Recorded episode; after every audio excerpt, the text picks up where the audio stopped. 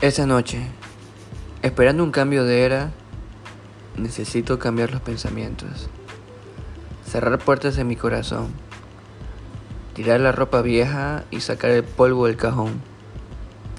Hoy decido vivir, usar el pasado como un trampolín, no, no como un sofá.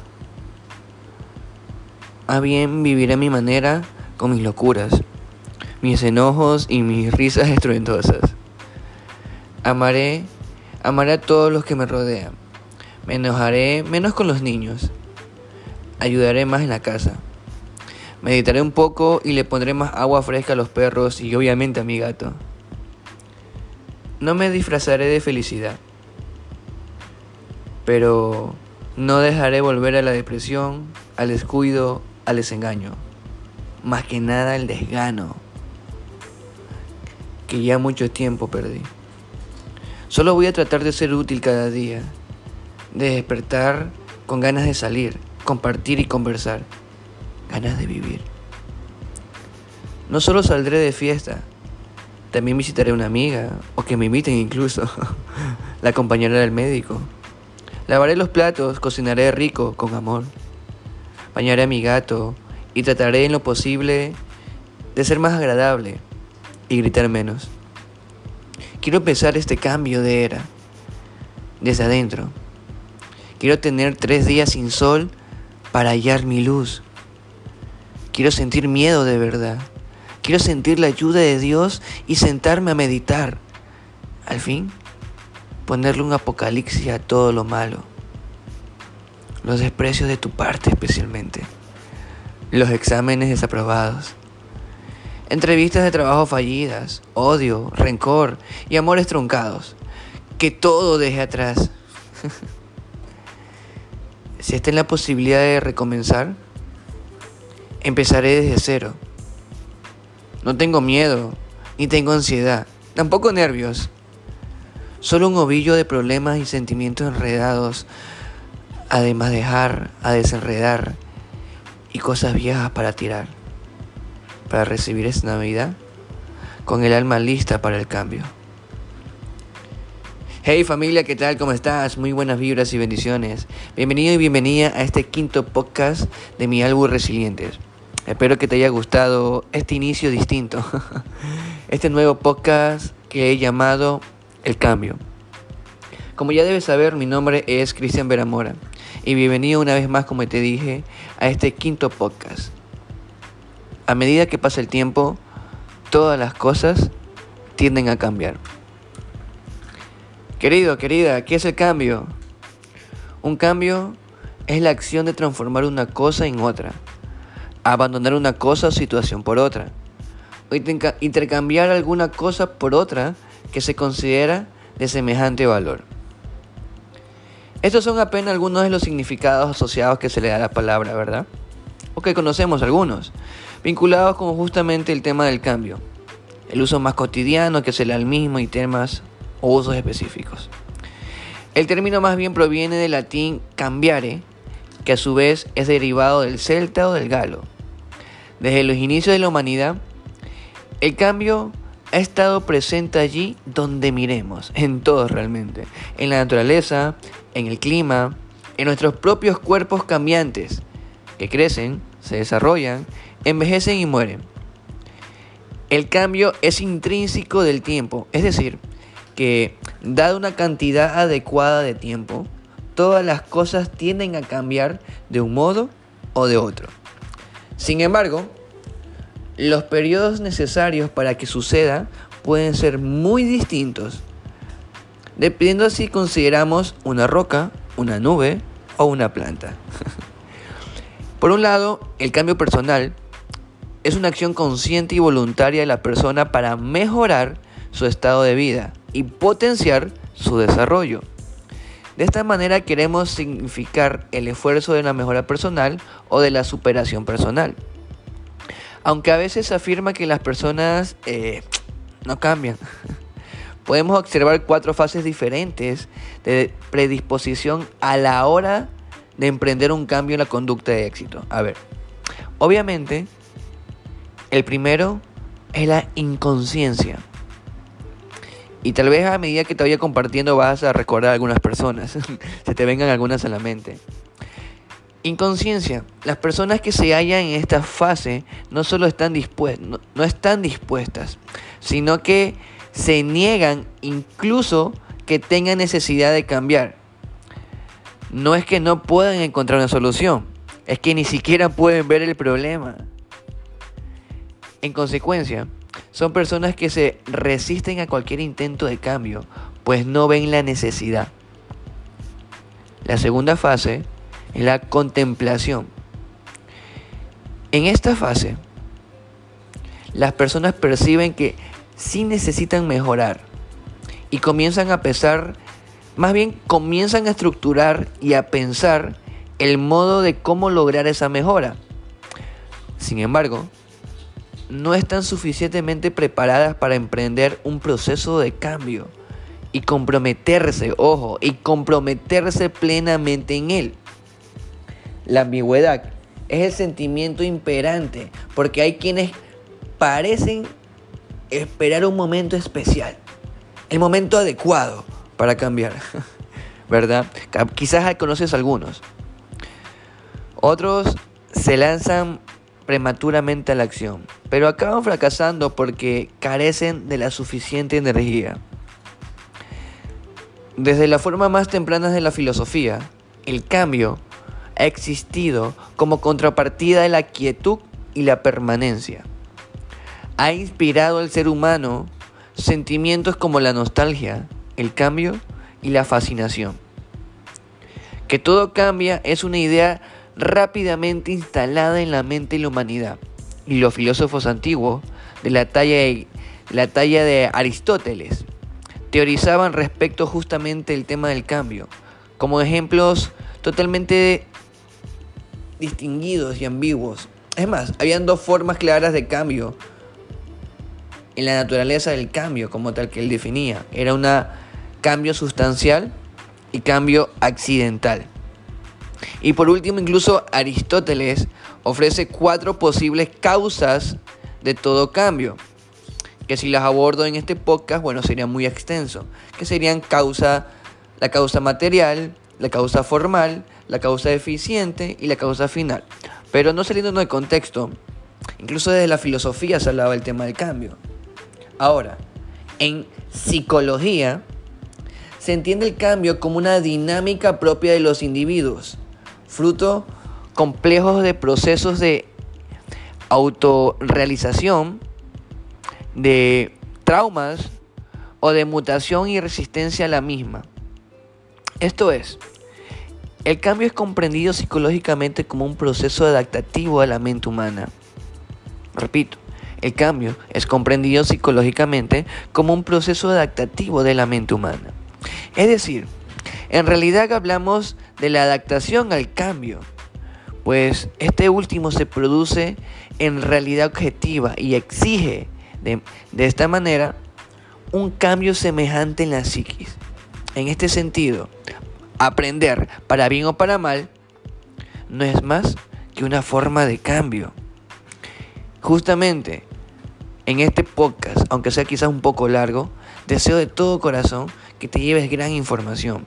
Por eso te regalaré 10 preguntas poderosas para que comiences a trabajar un proceso de cambio personal, pero con resultados. Y la primera pregunta para este proceso de cambio personal es, ¿dónde estoy? Primera pregunta, ¿dónde estoy? Se trata de una primera fase de descubrimiento personal para tomar realmente conciencia de cómo estoy viviendo mi vida. En esta fase es bueno dedicarnos un tiempo para reflexionar, pero también pidiendo visión de los demás, pidiendo un poco de feedback, preguntando, no está de más sentarnos con alguien más y, dialogar, compartir sobre eh, qué estoy haciendo y dónde estoy como tal, y aplicar, ¿por qué no? Como te digo, un feedback de retroalimentación. Entonces, primera pregunta, ¿dónde estoy? Segunda, ¿Qué quiero en esta fase? Y después incluso de mirarme al espejo, de conversar con alguien, de compartir eh, mi situación, de dónde estoy, estoy preparado para decir, sí, quiero ver o quiero tener más en mi vida. Es un momento donde todo es posible, donde hay que pensar y desear en grande. Solo así, mi sueño máximo será fácilmente realizable. Entonces, segunda pregunta, ¿qué quiero? Tercera pregunta, ¿qué necesito? Es el momento para reflexionar sobre lo que necesito para ir de donde estoy a donde quiero estar. Es el momento para reflexionar sobre lo que necesito. Lo que necesito como herramienta, como habilidad, como conocimiento, como vehículo para ir de donde estoy a donde quiero estar. Se trata de construir un puente necesario para ir a la otra orilla. Tenemos que ser conscientes que un puente está formado por pequeñas y también grandes piezas. Por lo tanto, que nuestra agenda de necesidades estará formada por retos fáciles, asequibles y por otro lado retadores. Entonces, nuestro itinerario, nuestra agenda, nuestro plan de lo que necesitamos está conformado por múltiples, múltiples habilidades, múltiples necesidades, múltiples conocimientos, como tú quieras, pero ¿qué necesitas? Cuarta pregunta. ¿Qué creencias me limitan? En cualquier proceso de cambio personal, tenemos que esperar la presencia de una voz crítica, con la que estamos intentando cambiar de lo que venía siendo hasta ahora. Una voz acusadora y desafiante que nos avisa de los daños que supuestamente pueden suceder. Es más, lo que supuestamente puede suceder si se rompe el statu quo. Una voz que está en mi interior e intenta cubrir mis necesidades y protegerme pero también me obstaculiza para que consiga mis deseos más profundos. Ojo, pon mucha atención, que conocer mis creencias limitantes, entenderlas y fácil familiarizarme, perdón, que los brackets aún no me dejan hablar bien, familiarizarme con ellas es algo importante para no frustrar el proceso de cambio a nivel personal, porque las conozco, ¿correcto? Quinto, quinto punto o quinta pregunta. ¿Qué creencias me dan fuerza? Con esta pregunta se trata de encontrar aquellas creencias, obviamente reales y para nada forzadas, que también tengo y que me dan energía para conseguir un proceso de cambio. Se trata de ir sustituyendo progresivamente mis creencias limitantes por estas creencias potencializadoras, ya que en el lenguaje que yo consigo tener conmigo mismo va a marcar un antes y un después de lo que yo pueda lograr en mi vida. Créeme lo que sí. Nuestro lenguaje genera realidades. Nuestro lenguaje crea posibilidades. Entonces, sexta pregunta. ¿Quiénes deben conocer mis deseos? Una vez sepa dónde quiero dirigirme y qué debo potenciar para mi liderazgo personal, es importante hacérselo saber a mi entorno. Es una manera como de comprometerme no solo conmigo, sino con el mundo acerca del cual es mi intención vivir un día más feliz es incluso un compromiso para con el mundo. Además, haciéndolo, estoy pidiéndole a las personas de mi entorno a que se sostengan e impulsen también esa dirección. Acción y reacción, tómalo por ese lado. Y aún más, estoy preparándolos a que vean en mí cosas y actitudes distintas que, acertadas o no, responden a una clara intención de conseguir mi objetivo mayor. Entonces, sexta pregunta, ¿quiénes deben conocer mis deseos? Séptima, ¿Quiénes serán mis aliados?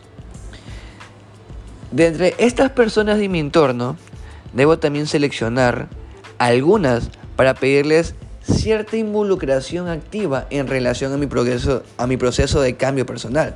O sea, cierta participación incluso en mis objetivos. Son individuos cercanos, no a nivel emocional, a los que les iré pidiendo opinión, preguntas, sugerencias, feedback o con los que reflexionaré acerca de lo que quiero hacer de forma distinta. Entonces, ¿quiénes serán mis aliados? Octava pregunta. ¿Qué hábitos nuevos pongo en marcha? Este es el momento de la verdad. Para ir finalizando incluso el podcast. El momento para echar toda la carne al asador y empezar a poner en acción todos esos hábitos que pretendo que marquen mis objetivos que me acerquen y me realicen hacia los mismos. Se trata también de ponerle una nueva energía e intención a las cosas y en relacionarme con el mundo. Una manera que me impulsan a moverme en dirección correcta. Se trata de una fase para experimentar. Como conductor, imagínate como un conductor novato de un coche. Justamente se me está ocurriendo. Y como nuevo, tienes a veces miedo, pero estás con toda la curiosidad, ¿verdad? Entonces, nuevo, con prestaciones distintas al anterior, posiblemente con prestaciones o distinciones distintas del pasado, pero en un momento nuevo. Y por consiguiente, tienes a entender que hay acciones frustrantes, pero con mucha curiosidad e ilusión para abordarlas. Tal vez el miedo, digo, te repito, te frustre, pero de por sí conducir te lleva la curiosidad y la ilusión de abordar ese nuevo hecho que estás haciendo, que es el conducir. Entonces, ¿qué hábitos nuevos pongo en marcha? Es muy importante. Novena y penúltima pregunta. ¿Cuál ha sido el impacto? Una vez iniciada nuevas acciones, ojo, una vez iniciadas las nuevas acciones, necesito observar cómo yo mismo y mi entorno responde a la versión 2.0, al Christian 2.0 que estoy creando. Esto me ayudará a ver si voy en dirección correcta o debo realizar algunos ajustes. Que mi entorno me muestre sorpresa incluso. E incluso posiblemente rechazo. No tiene nada que ver, no tiene nada que ver y no significa que hay fracasado. A veces esto es una señal de lo contrario, es decir, que voy un buen camino y el entorno está intentando ajustarse a las nuevas dimensiones de mi nuevo yo. Así que ese rechazo, no te frustres, es parte de. No lo consideres como un fracaso. El entorno está reaccionando. Es aquí y en esta fase una de las más retadoras. Es donde debo integrar sistémicamente mi beneficio personal, ojo, con las necesidades, y mi beneficio del entorno para que mi cambio sea más sostenible y más duradero con el futuro. En palabras de Gandhi, ser cada uno de nosotros el cambio que queremos ver en el mundo. Y décima y última pregunta, y es, vuelta a la fase 1. El proceso de desarrollo personal es un proceso continuo que, como la vida misma, nos lleva a seguir subiendo peldaños y con la esperanza de que, haciéndolo, estemos viviendo cada día más la vida que queremos vivir. Y así entender realmente que la felicidad tiene que ver con realmente el trayecto y no con el destino. Deseo de todo corazón que estos pasos, estas 10 preguntas que te, que te acabo de compartir, te puedan ser muy útil para tu proceso de cambio personal. Esta es, más, es mi más sincera intención. Gracias Resiliente por seguir escuchando estos aportes que he hecho para ti. Tu coach y tu amigo Cristian Bermo.